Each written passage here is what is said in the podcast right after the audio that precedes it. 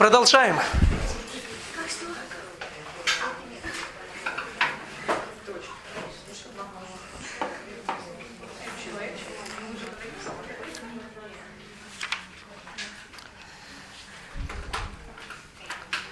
Итак, мы не должны никогда ставить какое-то учение или какие-то труды на один уровень со Словом Божьим, или же даже выше, чем Божье Слово.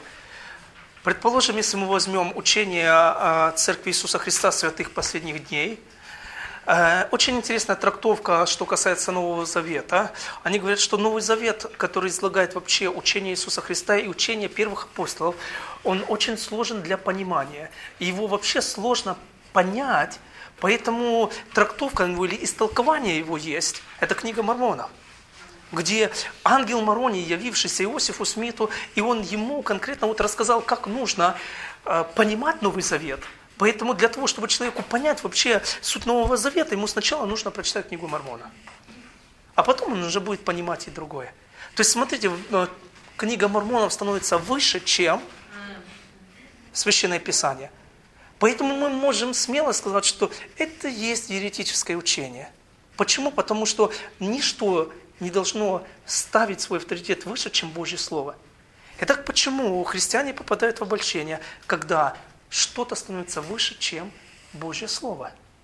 Для нас Библия должна быть стопроцентным Божьим Словом, непревзойденным авторитетом. На чем дьявол еще порою вот ловит христиан, вот когда вот погоня за какими-то пророчествами. Вот там пророчествующая сестра есть, или там какое-то пророчество, вот там одарованный какой-то человек есть, или сосуд какой-то есть. И вот, и, и вместо того, чтобы услышать то, что Слово Божье говорит, они берут это пророчество и основываются на этом пророчестве. А, я был э, на молитвенной конференции в Донецке, подходит одна хорошая сестра, да благословит Господь ее сердце, подходит и говорит, вот у меня есть такая вот ситуация, такая сложная, и вот, и вот мне передали одно пророчество, и вот вы не могли его почитать, я молюсь этим пророчеством, Бог это сделает. Я взял это пророчество, набрался терпения, прочитал его от начала до конца, я ей сказал, сестра, я тебя очень сильно люблю, поэтому я тебе буду говорить всю правду. Если бы я не любил тебя, и мне было бы все равно, что с тобой, я бы сказал, слава Богу, молись дальше. А я ей дал полную раскладку о том, что это пророчество не, основ... не на основании Слова Божьего. Я говорю, Дух Святой не мог так сказать, потому что ты знаешь, что написано. Ты отучилась два курса в Библейском институте в Донецке, ты знаешь, что написано в Писании. Ты знаешь, что так написано? Знаю. Что здесь в пророчестве говорится? А я этого не видела. А я как бы не обратила на это внимания. Я по всей помню, и со всего пророчества, оно там на пять частей делилось, всего две части были в соответствии с Божьим Словом, и три части в несоответствии с Божьим Словом. Но смотрите, из-за того, что есть истина, но она перемешана с ложью, и человек, принимая правду, вместе с этим проглатывает и ложь. И медленно, но уверенно человек идет в заблуждение. Послушайте, если вы сядете на самолет, который летит из Симферополя в Москву, и пилот отклонится всего на один градус, как только он вылетел из Симферополя, немножко левее, то хотите ли вы или нет, но вы никогда не приземлитесь в Москве. Но так незаметно, всего чуть-чуть от курса. И в самом начале заблуждение, оно незаметно. Обольщение вообще незаметно. Кажется, что все так же. Но через время ты окажешься очень далеко от цели. В лучшем случае твой самолет садит в Санкт-Петербурге. Хотя всего на чуть-чуть. Так мало. Как бы вроде бы все правда, ну немножко там ну, подкрашено, ну немножко там не того подмешано. Но через время ты окажешься очень далеко от цели. Вот в чем и опасность заблуждения или обольщения, что как бы все говорится правильно, и Духом Божьим говорится, и слова такие, так говорит Господь, и местописания приводятся, но все это ведет немножко в другом направлении. Как бы немножко в другом ракурсе все рассматривается. И человек, принимая это по своей наивности, он через время оказывается в обольщении. Вторая причина – потрясающая причина. Я не, не думаю, что вы когда-нибудь слышали об этом, но звучит очень просто и очень духовно. Желание человека войти в служение прежде времени. Желание человека войти прежде времени в свое служение. Как вы знаете, у Бога есть свое время и свой час всему. Так или нет?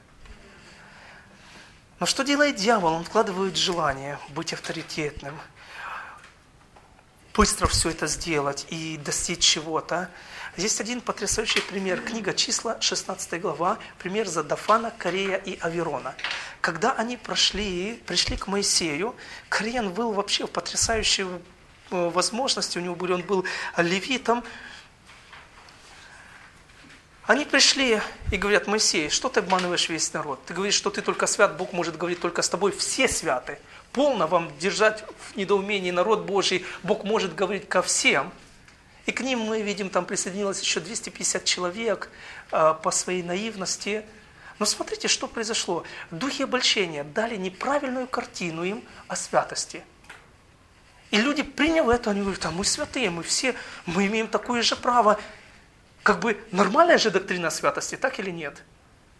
Но нужно было определенные вещи им понять. Нужно было им дорасти еще до уровня Моисея, чтобы стоять на одной позиции с Моисеем.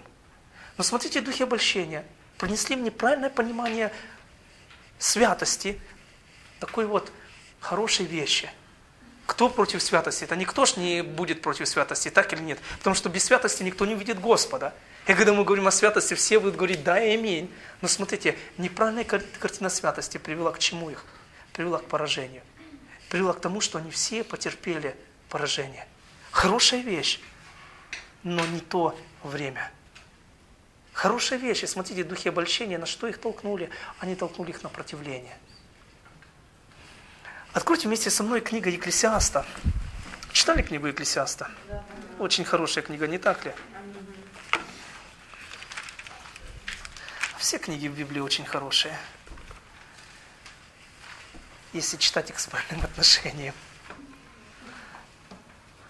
Я когда читал первый раз книгу Откровения, я родителям так и сказал, что не знаю, кто ее написал, не знаю, кто ее вставил в Библию, но я ее больше читать не буду. Я ее так и не дочитал. До шестой или до седьмой главы дошел, махнул рукой.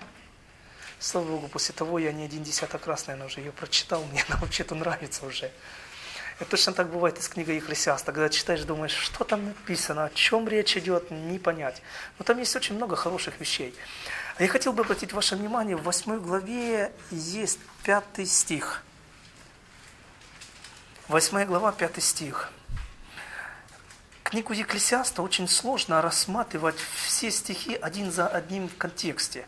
Есть э, те места, где мы просматриваем контекст, ну, как и в книге притчи Соломона, есть стихи, которые один стих говорит, а следующий стих говорит совершенно уже о другом. Если мы в посланиях или в учении Иисуса прослеживаем взаимосвязь предыдущих стихов, то здесь очень сложно просмотреть взаимосвязь, потому что это как э, присливы, или как иносказание, или как... Э, ну ладно, будем, как в синодальной Библии написано, притчи, будем рассматривать как притчи. И вот Екклесиаст, здесь есть в пятом стихе такие вот слова. «Соблюдающий заповедь не испытает никакого зла. Сердце мудрого знает время и устав, потому что для всякой вещи есть свое время и устав. И человеку великое зло от того, что он не знает, что будет, и как это будет, и кто скажет ему. И дальше пошла уже немножко другая мысль. Смотрите, соблюдающий заповедь не испытает никакого зла, стоит двоеточие. Почему? Сердце мудрого знает время и что? И устав. Сердце мудрого знает, какое время или какой период – и что нужно делать в это время. Если мы просим мудрости у Бога, мы будем знать свое время, когда наше время для служения. И мы не будем, вот я сейчас хочу, вот дайте мне служение, вот сейчас мое время или еще что-то другое. Смотрите, если дьявол вталкивает нас в служение раньше времени, что происходит с нами? Мы попадаем под влиянием духа обольщения. Почему? Потому что мы не доросли еще до этой позиции, мы еще не понимаем определенных принципов. Мы не знаем устава. Но сердце мудрого, оно должно знать устав. То есть, что делать в какой ситуации? Как поступать там или там? А что делать, когда с этим сталкиваешься или с этим сталкиваешься? И что происходит? И человека как бы и успех какой-то приходит, а потом смотришь, раз в обочину свернули, раз в какое-то еретическое учение ударились, раз где-то в обольщение попали. Но начинали так хорошо. Не то время. Почему человек был открыт для обольщения? Была дверь открыта. Через что? Через то, что пошел не в свое время. Писание говорит, что торопливый ногами оступится. Так что лучше не торопиться. Третья причина – это гордость. Третья причина – это гордость.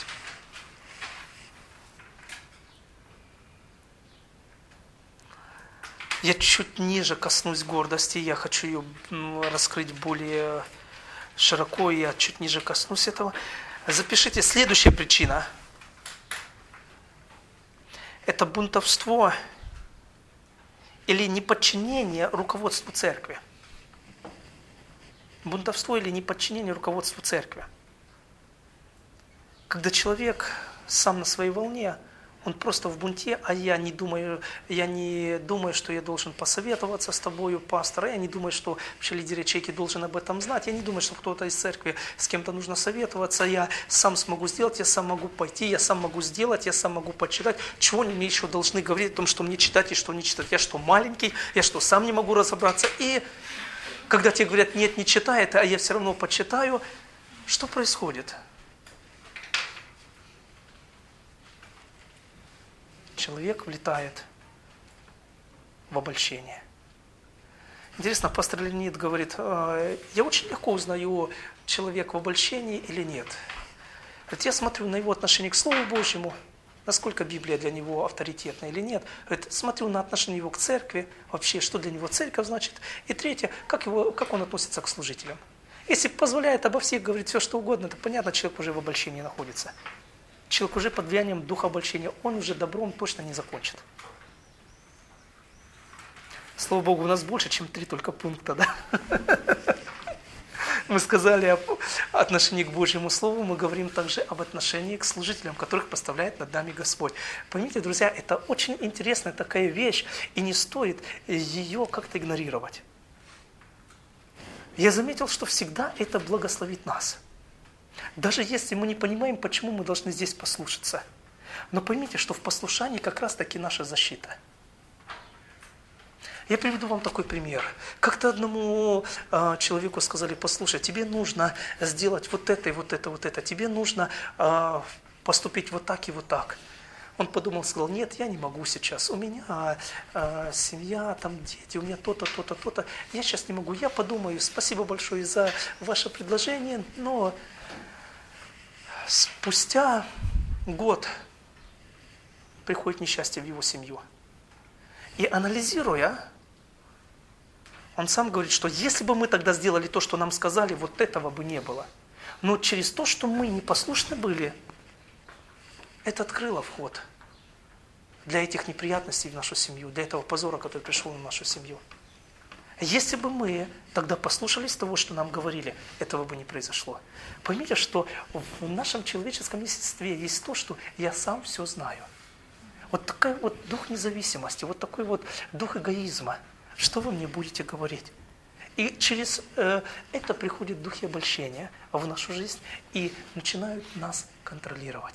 Поймите, что мы не все знаем. Слава Богу за всех старших служителей над нами, которые есть над нами, которые могут направлять нас и к которым мы будем относиться с послушанием. Если им говорят, порою, знаете, вот люди подходят и говорят, пастор, мне нужен твой совет. Вот как ты думаешь, и чувствуешь, что у человека уже давно принято решение. Независимо от того, какой совет ты ему дашь, он все равно поступит уже по-своему. И он просто пришел для того, чтобы благословили его решение. Думаешь, а зачем тогда ты приходишь, если ты все равно сделаешь так, как ты решил, а не так, как тебе посоветуют? Или говоришь с человеком по несколько часов, потом говорит, я все равно остаюсь при своем мнении. Что зачем ты тогда ко мне приходил? Зачем 8 часов было потрачено?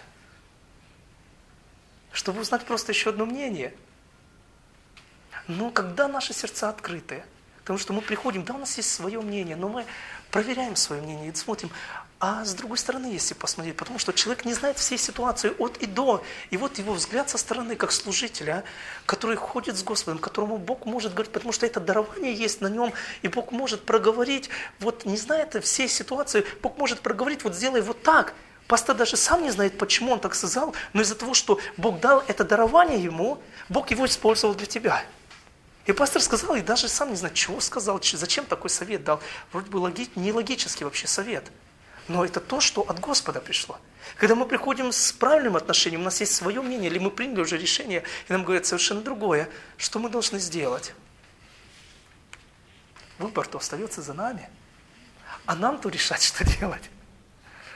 Лучше, конечно, для нас, чтобы нам вот правила расписали, что вводный, что первичный, что повторный, что целевой. И мы знаем, ага, вот скажите мне, купи машину вот эту или не покупай. Ну, как бы легче. Да нет, выбор то за тобой. Тебе могут посоветовать и сказать, послушай, если вот так вот так поступишь, это не будет хорошо. Но выбирать-то, не, я сам знаю, я сам могу все делать. У меня есть на этот счет, к сожалению, такой вот негативный опыт. А, то, что произошло в нашей семье а, с моей младшей сестрой. А, когда она решила выходить замуж, все служители в церкви, все до одного сказали «нет». Не выходи замуж за этого человека. Казалось бы, вы будете мне еще говорить, за кого замуж вы хотите, за кого не выходить замуж.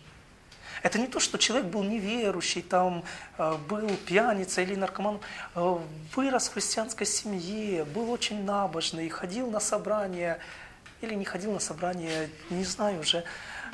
Но все служители сказали нет, не выходи замуж, подожди.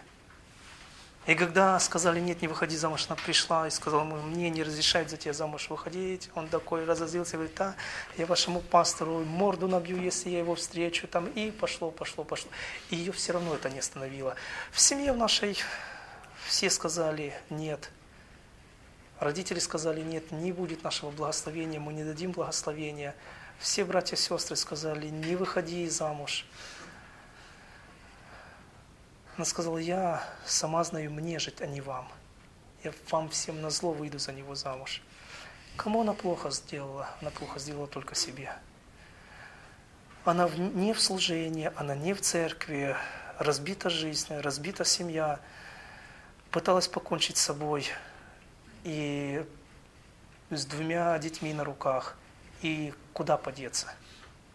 При том, что нужно было сколько лет назад, 13 лет назад, просто послушать то, что сказали служители. Просто Бог давал тогда им сверхъестественную способность или мудрость посмотреть немного дальше.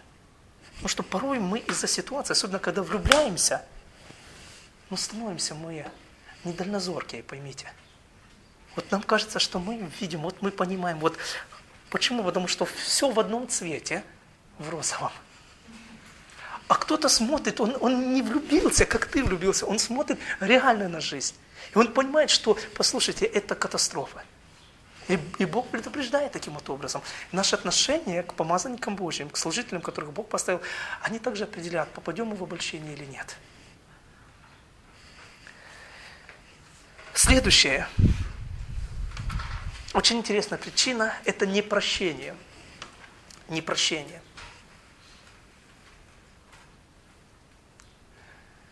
Непрощение.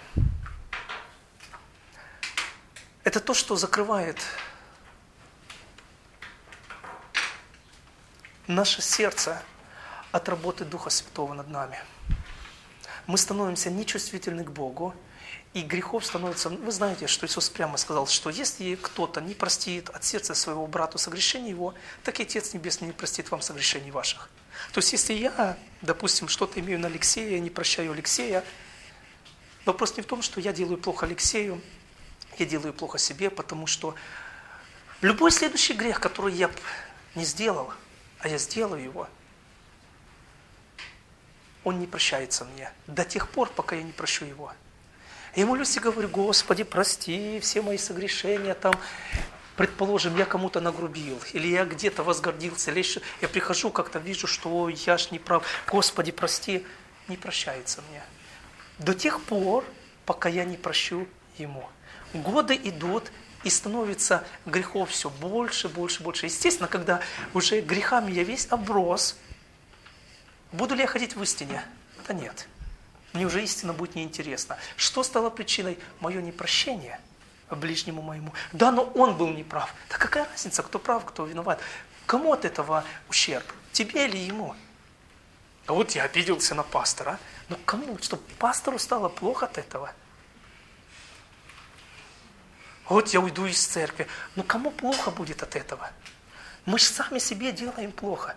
Послушайте, друзья, у каждого из нас будет минимум 10 причин для того, чтобы обидеться на пастора и уйти из церкви.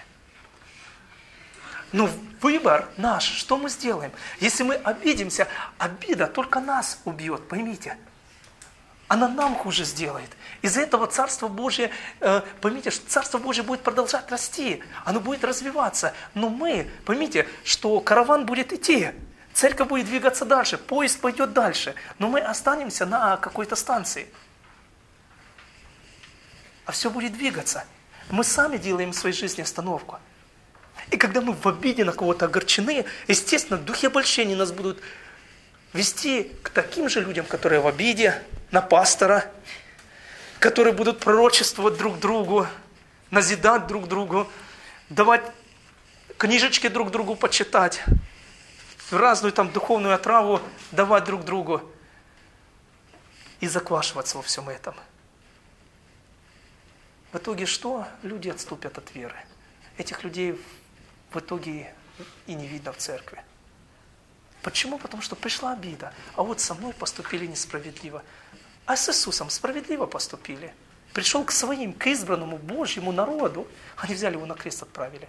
Конечно, мы сейчас, люди 21 века, говорим слава Богу за это. Потому что если бы Иисуса не отправили на крест, нам, язычникам, не было бы шансов для спасения. Мы, конечно, умные, у нас есть Новый Завет, и мы видим, что таким образом исполнилось Писание. Это Божье предопределение было. У евреев этого не было, когда они это делали мы видим, что Бог все это обратил во спасение нам. Слава Богу за это. Точно так, когда поймите, что относятся к нам несправедливо, так это наша высота, если мы можем переступить через это и остаться нетронутыми. Когда мы можем просто проглотить это, сказать, ничего страшного. В этом случае я готов подставить и свою левую щеку. Я готов пойти второе поприще. Я готов выслушать еще что-то. Да нет проблем. Пусть гордость умирает. Пусть то, что противится Господу, умирает, и я буду идти за Господом дальше. Потому что так, таким отношением мы закрываем дверь для обольщения. А если мы стоим в непрощении, меня обидели, я на весь мир обиделся, поймите, что будет хоть один человек в вашей жизни, который обидит вас. Будет. Может быть, вы думаете, я же в церкви, меня точно здесь никто не обидит. Помните книгу псалмов? 52-й псалом, где Давид говорит, тот, который был ближний мне, с которым я делил тайные беседы, свои хлеб последний делил, он возносится надо мной, он поносит меня, он ругается надо мной. Ладно, если бы там враг, я бы стерпел, но тот, который был самым дорогим для меня. Что делать в таком случае? Понимаете, вот что думает о вас мир, что он вас считает там сектантами или какими-то вот божественными, вам от этого все равно, так ли? Но вам не все равно, что думает о вас тот, кто сидит рядом с вами, справа или слева. Если он обидит вас, или он что-то скажет на вас, или как он, вот, вот это может зацепить. Мы можем мило улыбнуться, а внутри что-то посеялось.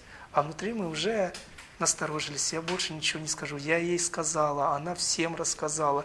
Все, как она могла. И начинается. Да нет. Чем мы открытие ходим, тем Господу легче работать с нами. Вы со мной или нет?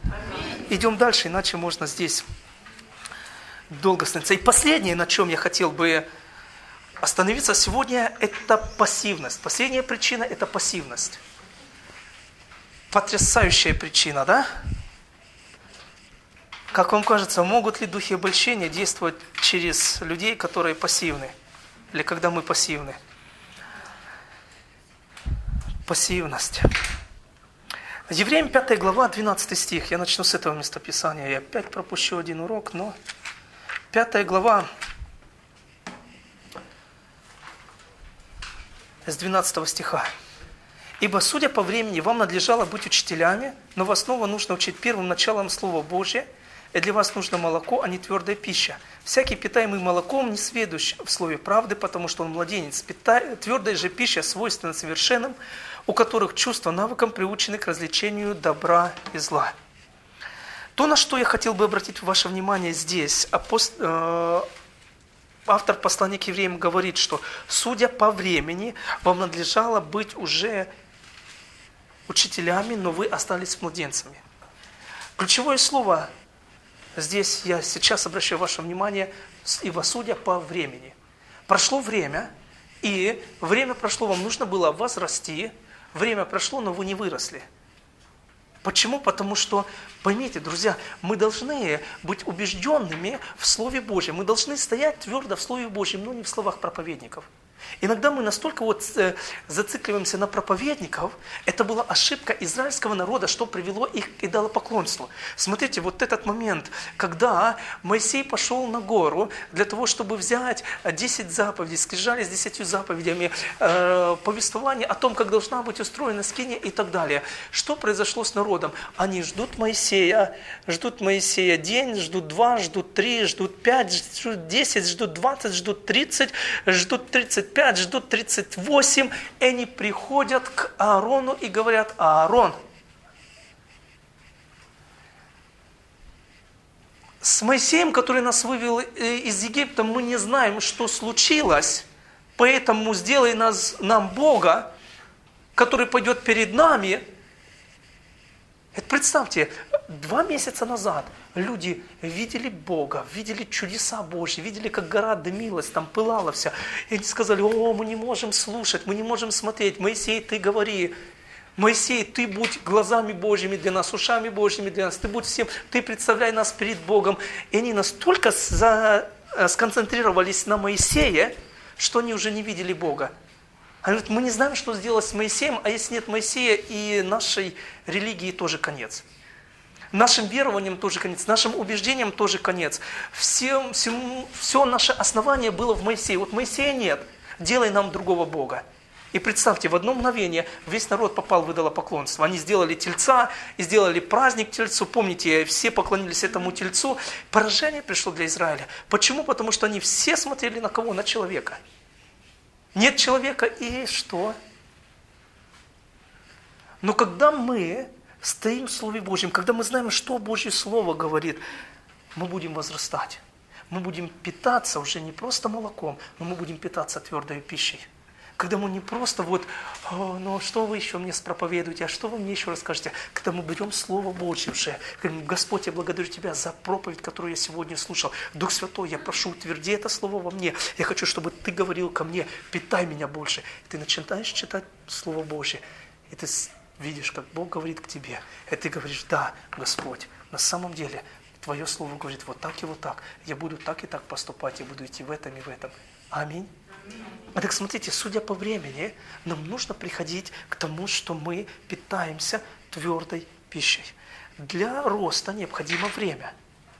А что необходимо делать в этом времени? Что происходит с нами? Мы знаем, что Божья цель – чтобы мы возросли в Божье подобие, так или нет? Чтобы мы стали подобны Богу. Написано в первом послании Иоанна, в третьей главе,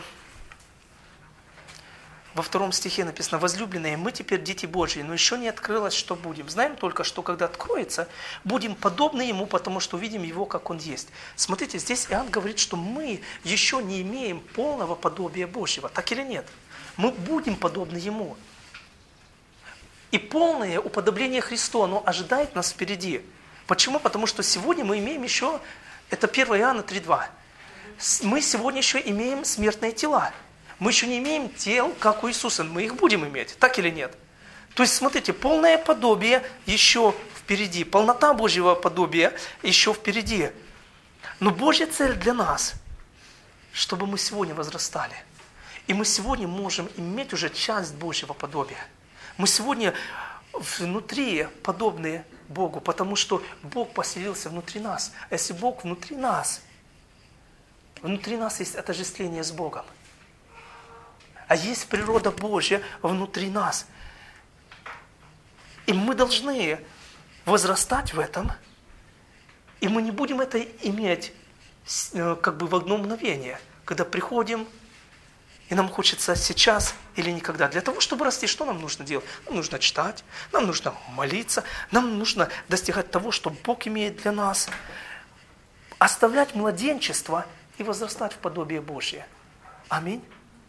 Оставлять младенчество и спешить к совершенству. Не зацикливаться на э, таких вот вещественных каких-то вот началах. И Иаков, он прямо говорит, Каким образом мы можем возрастать? Послание Якова, 3 глава, 2 стих, Яков пишет, что совершенный человек тот, который обуздывает свои уста. То есть, смотрите, мы родились свыше, но можем ли мы контролировать свои уста? По крайней мере, пытаемся. Но Яков говорит, если мы научились контролировать то, что выходит из наших уст, мы уже люди совершенны. То есть мы уже оставляем младенчество. Мы уже на пути к совершенству. То есть мы, на, э, мы имеем часть Божьего подобия уже. И таким образом мы возрастаем и возрастаем. Мы не имеем все сразу. Поймите, что мы живем в такой век, когда мы приходим к автомату, с, где кофе, чай продают, мы бросаем туда 2 гривны 50 копеек, нажимаем, нажимаем кнопку «двойной шоколад», и мы ожидаем, что в течение 20 секунд у нас будет стаканчик полный горячего шоколада. Так или нет? Двойного. И если чего-то не происходит в течение минуты, что мы делаем? Мы начинаем жать на другие кнопки, сдачу смотреть, где возврат монет, что... Мы не хотим даже подождать одной минуты. И настолько вот мы привыкли к такому темпу, но послушайте, мы должны понимать, что Божий взгляд совершенно другой. Бог – это не автомат с кофе, где, Господи, давай мне сейчас или никогда. У Бога есть всему свое время. Мы должны понимать, что время необходимо нам, чтобы возрасти, потому что когда есть время, тогда приходит и опытность в нашу жизнь. А если нет опытности или опыта, если нет плодов, то о чем можно говорить? Если в твоем христианстве нет никакого результата, нет никаких побед, ты ничего не видишь, все делает за тебя, все делает кто-то, то ты по-прежнему застрял в младенчестве. Но к чему призывает Писание? Оставить младенчество и идти дальше. Что тебе нужно? Тебе нужно начать читать, тебе нужно начать молиться, нужно возрастать в Господе. И Бог будет давать тебе больше, больше, больше. Как один человек сказал, у моего деда было всего две лошади, и он успевал все. У меня сегодня под капотом 150 лошадей, и я ничего не успеваю. Но мы живем в таком веке, когда мы настолько вот все спешим, все. Но послушайте, Бог, Он никуда не спешит, у Него вся вечность впереди. И поймите, что если Он работает с нами, слава Богу, что Он работает с нами, аминь, Поэтому мы должны довериться Ему и не спешить так, Господи, ну если ты вот на этой неделе это не сделаешь, значит моя жизнь пропала, я не войду в служение, я не состоюсь как христианин. Нет, Бог никуда не спешит. И мы должны довериться Господу. Мы любим Господа, мы верим Господа, мы служим Ему, мы идем за Ним, и Он все поставит на свои места. Вы со мной или нет? Итак, время. Когда мы учимся обуздывать свои уста, побеждать то, что выходит из наших уст, поймите, что тогда мы на пути к совершенству. Мы уже стоим на том, что Бог будет что-то делать через нас. Но мы, поймите, что когда в нашей жизни есть пассивность, что такое пассивность? Когда мы становимся бесконтрольными или равнодушными к каким-то духовным действиям, каким-то духовным проявлениям, к анализу каких-то вот вещей, которые происходят, к анализу учений, которые мы слышим. То есть мы все проглатываем, мы все принимаем, и мы пассивны. Ну, как идет, так пусть и идет. Поймите, что всегда легче течь по течению, плыть по течению. Согласны со мной или нет? Когда ты течешь, как все течет, и ты... Но против течения сложновато плыть. Но послушайте, по течению плывет все то, что не имеет жизни. Мы должны понимать, что раз Божья жизнь есть внутри нас, мы будем встречать какое-то противостояние, но мы должны идти через это противостояние, мы не должны быть пассивными. Мы должны занимать какую-то позицию. Смотрите, в чем проявляется пассивность. Она может проявиться в следующем. Люди читают и говорят, если я сораспялся со Христом, уж, ну как, я сораспялся, пусть Христос все делает за меня, я ничего не буду делать. Другая пассивность. Уже не я живу, но живет во мне Христос. Все, что я не делаю, это Христос делает. Поэтому все мои ошибки или все мои проигрыши, это все Христос, к Нему все вопросы. Какие претензии ко мне? Или другая еще обочина, когда человек говорит, написано, я имею ум Христов. Но во всем этом я скажу, что есть пассивность. Когда мы берем или одну обочину, или другую обочину, поймите, мы не должны быть людьми, которые просто вот развесили свои уши и слушаем все, что нам говорят. И кто бы что ни говорил, мы все слушаем, мы все принимаем и все проглатываем. Поймите, что в таком случае мы обязательно попадем в обольщение. Бог не хочет, чтобы мы были пассивными. Вы знаете, в христианстве есть очень много манипуляций, когда приходит один человек к другому и говорит, послушай, сестра, вот мне Бог открыл, мне Бог сказал, и сестра такая, ну, думает, ну что делать? Ну придется выслушать все это, придется так сделать. Ему же Бог сказал, Бог открыл. Или вот я чувствую в духе, что нужно это сделать. Человек думает, ну раз он в духе чувствует, а я не чувствую ничего в духе, ну как быть? Ну доверюсь его духовности, ну что ты там чувствуешь в духе? А вот брат, мне Бог сказал, что тебе Бог сказал? Мне Бог сказал, чтобы я никому об этом не говорил. Ты думаешь, ну как же делать, что такое? Бог всем говорит, только тебе не говорит. Вы знаете, а? среди нас очень много манипуляций в этом вопросе. Когда мы приходим, говорим, сестра, мне Бог сказал, или брат, мне Бог открыл. И попробуй что-то сказать против Господа. Но никто же не хочет сказать, не Бог тебе сказал, или а я не буду слушать, что Бог тебе э, сказал. И не хочется обидеть человека, и ты понимаешь, что и Господа не хочется обидеть. А вдруг я через это самое похулю Духа Святого, когда я не приму то, что от Духа Святого. И ты в таком страхе ты принимаешь, и ты попадаешь в обольщение.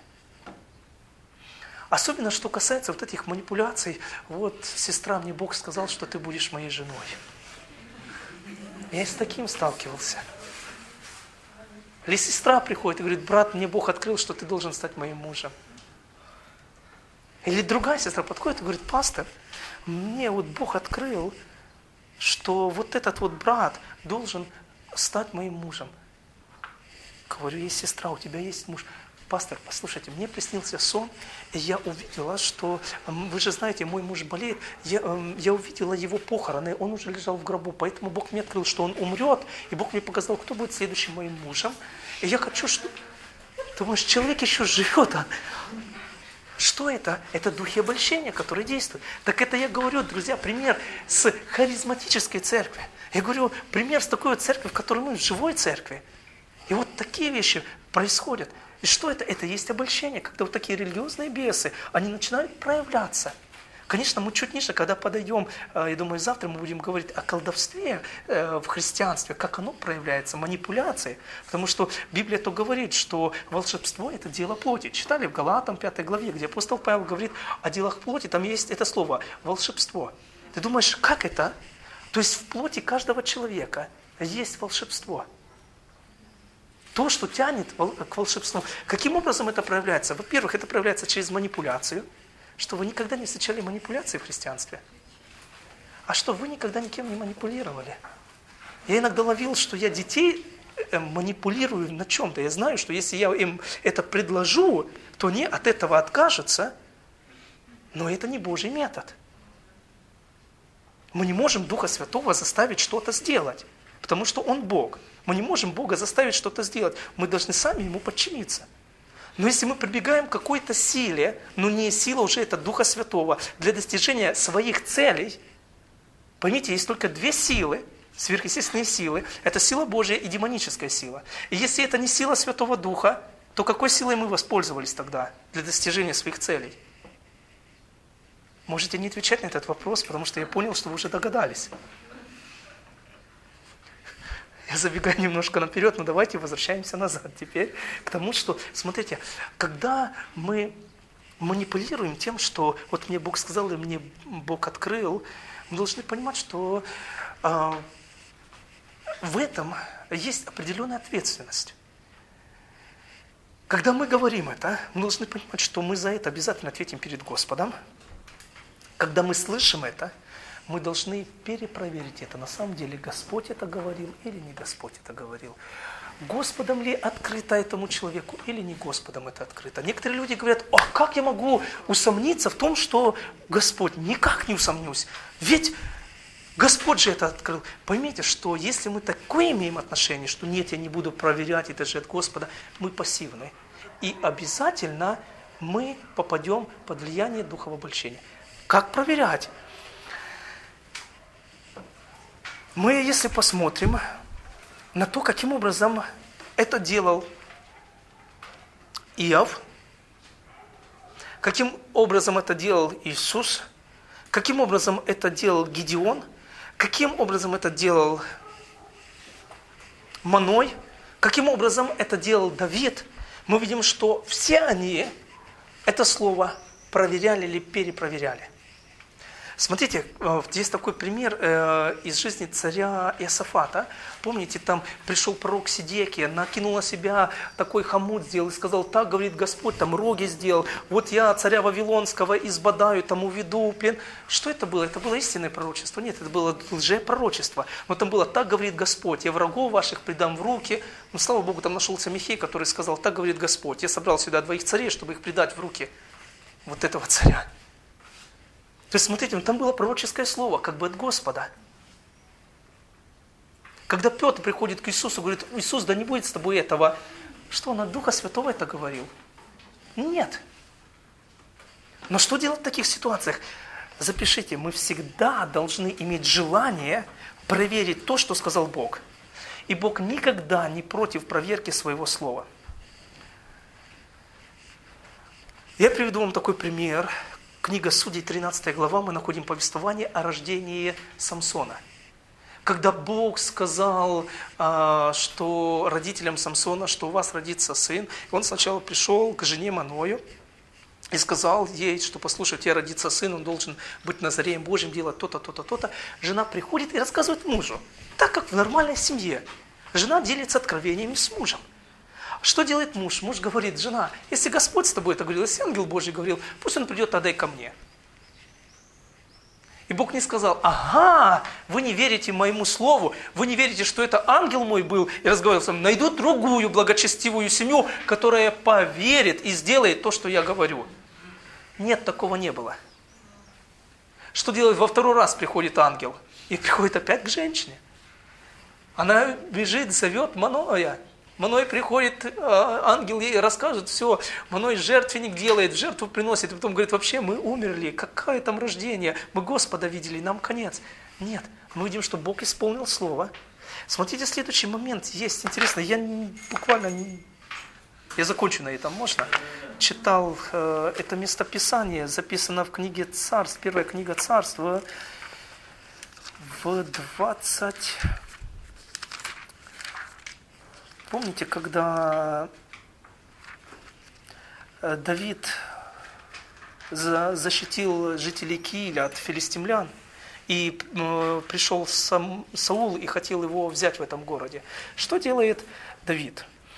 Написано в 23 главе 1 книга Царств. «И вопросил Давид Господа, говоря, идти ли мне и поражу ли я этих филистимлян? И отвечал Господь Давиду, иди, ты поразишь филистимлян и спасешь Киев. Бог сказал, так или нет? Человек попросил Господа. Бог сказал, иди, я говорю тебе, смотрите дальше. Но бывшие с Давидом сказали ему, мы боимся здесь в Иудее. Как же нам идти в Кииль против ополчения филистимлян? Тогда снова вопросил Давид Господа, отвечал ему Господь и сказал, встань, иди в Кииль, либо я предам филистимлян в руки твои. Бог не прогневался на Давида, сказал, не, не, не, не, раз ты не веришь мне, я тебе не русским языком говорю. Ты что, не понимаешь? Бог так не сказал. Смотрите, Давид повторно, как-то есть сомнения. Господь это сказал, нет, потому что обстоятельства говорят, тебе конец, не ходи в Киев. Люди вокруг говорят, не делай этого. Он сомневается. Так, Господи, идти или нет? Опять Господи, Господи, идти или нет? Господь говорит, иди. Если бы Давид третий раз пришел к Господу и спросил, Господи, так идти или нет? Господь сказал бы, иди. Смотрите, уже в Новый Завет а Бог посылает апостола Петра Звонок уже был, да? Апостола Петра посылает к язычникам. Трижды он говорит Петру, иди к язычникам, иди в дом Корнилия. Не один раз. Что, одного раза недостаточно было ли? Апостол Петр был настолько, ну, не доходило до него. Нет, Бог не против был этого. Нужно было восемь раз сказать, он бы и восемь раз сказал бы. Поймите, что какое отношение Бога? Бог хочет, чтобы мы сопоставляли, смотрели и смотрели, что говорит Его Слово, чтобы мы нашли подтверждение этому Слову. Не просто, чтобы мы развесили уши, а, сестра, тебе было пророчество, тебе, брат, откровение, о, здорово это все придет. Нет, будь открыт к анализу, к духовному анализу. От Господа это слово или нет. Бог не против проверки своего слова. Бог и три раза тебе скажет, и пять раз тебе скажет. Аминь. На этом мы сегодня закончим, на позитивной ноте. Аминь. Пусть Бог благословит вас с миром Божьим, и мы завтра увидимся.